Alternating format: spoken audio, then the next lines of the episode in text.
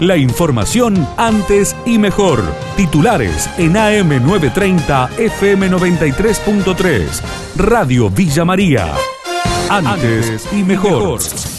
Amenaza de bomba en la asistencia pública a la cobertura del móvil de Radio Villa María. Hubo una alarma como que habían colocado una bomba dentro de este edificio de salud. Quienes estaban trabajando, los médicos, se asustaron muchísimo, convocaron a la policía, eh, se ha desactivado, no ha pasado absolutamente nada, pero gente que estaba aquí haciéndose entender, venía en compañía de otra vecina, entró en pánico. Esto recogíamos hace algunos minutos nada más. En realidad tengo mi amiga que fue a retirar sus análisis porque está embarazada y, justo llegamos, sí, y escuchamos esta situación, la verdad que un susto.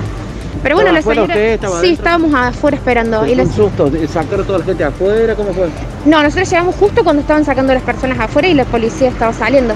Ahora se normalizó, está todo normal. Supuestamente está todo normal. Yo no pude entrar a acompañarle, pero ella está adentro y está funcionando normal. Pero hubo un rato que no se pudo entrar, no se pudo hacer nada. Entraron en pánico todos. La verdad que sí. Bueno, toda la gente, en ese momento Miguel fue toda la gente retirada de este lugar, que es la asistencia pública. Desde el lugar, el fiscal René Bocio confirmó que fue una falsa alarma. Una enfermera encuentra en la zona de la planta baja, en un baño de la zona del vacunatorio, una carta tipo de papel donde decía que había una bomba, que habían dejado una bomba acá en la asistencia pública.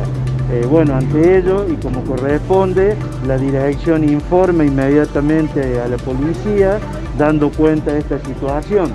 Eh, personal especializado eh, viene al lugar a realizar, digamos, una inspección del lugar. Se hizo una inspección en toda la planta baja, también en el primer piso y en los patios, todo eh, acompañado acá con el subjefe de la policía de la provincia, el jefe de investigaciones y acá el director, en los cuales acompañaron en todo momento. Bueno, eh, por suerte podemos decir que es una falsa alarma, que no se encontró absolutamente nada relacionado con lo que decía ahí en la carta.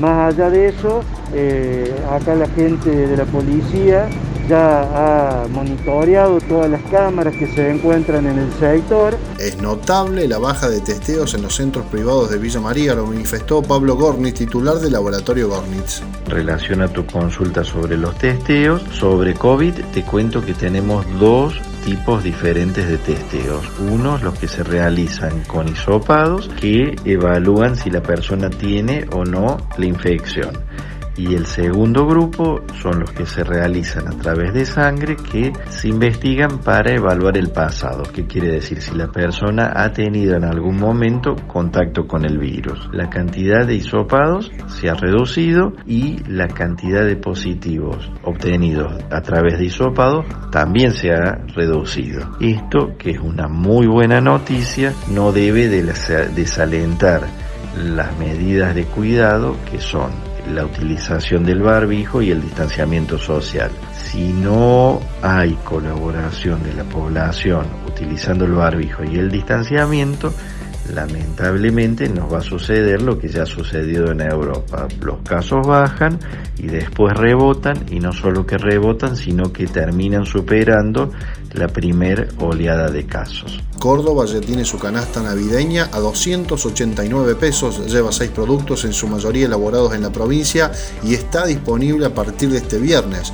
Víctor Palpacelli, titular de la Cámara de Supermercados y Autoservicios, brindó detalles. Ayer se ha firmado el acuerdo entre los socios de la Cámara de Supermercados de la provincia y el Ministerio de Comercio e Industria, quienes hemos conjuntamente trabajado en la conformación de una canasta que tiene seis artículos.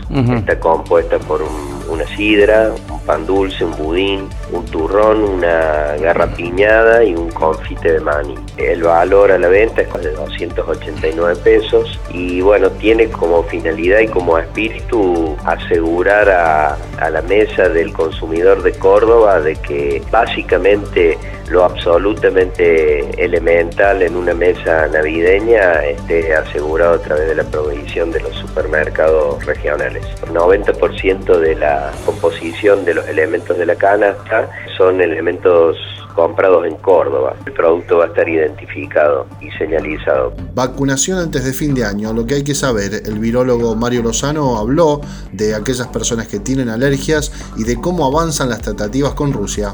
La Argentina se está preparando para eso, no es sencillo. Eh, de cualquier manera hay que decir que el inicio de la vacunación, que serían unas 300.000 personas en diciembre, no es un desafío logístico grande. Nosotros vacunamos más cantidad de gente que no nos damos cuenta porque sucede todos los días, pero con las vacunas del calendario normal, para nuestros niños se vacunan cientos de miles de niños continuamente y eso sucede en muchos vacunatorios a lo largo y a lo ancho del país. ¿Qué es lo que se sabe de esta eh, vacuna eh, rusa? Hay intercambio de documentación, todavía no está la documentación definitiva, todavía no hay ninguna vacuna aprobada, ni siquiera por un procedimiento acelerado como ha hecho el Reino Unido con la vacuna de Pfizer. También se habló de las personas alérgicas. Muchas veces se recomienda que las, personas que tienen reacciones anafilácticas graves no se vacunen. Eh, esas personas, al no poder vacunarse, no van a estar protegidas contra el virus, en este caso contra el coronavirus. ¿Cómo se protegen esas personas? ¿Cómo logra la protección de esas personas? Bueno, garantizando que el resto de la población que sí puede vacunarse lo haga. La información de Villa María y la región. AM930, FM93.3. Radio Villa María. Antes y mejor.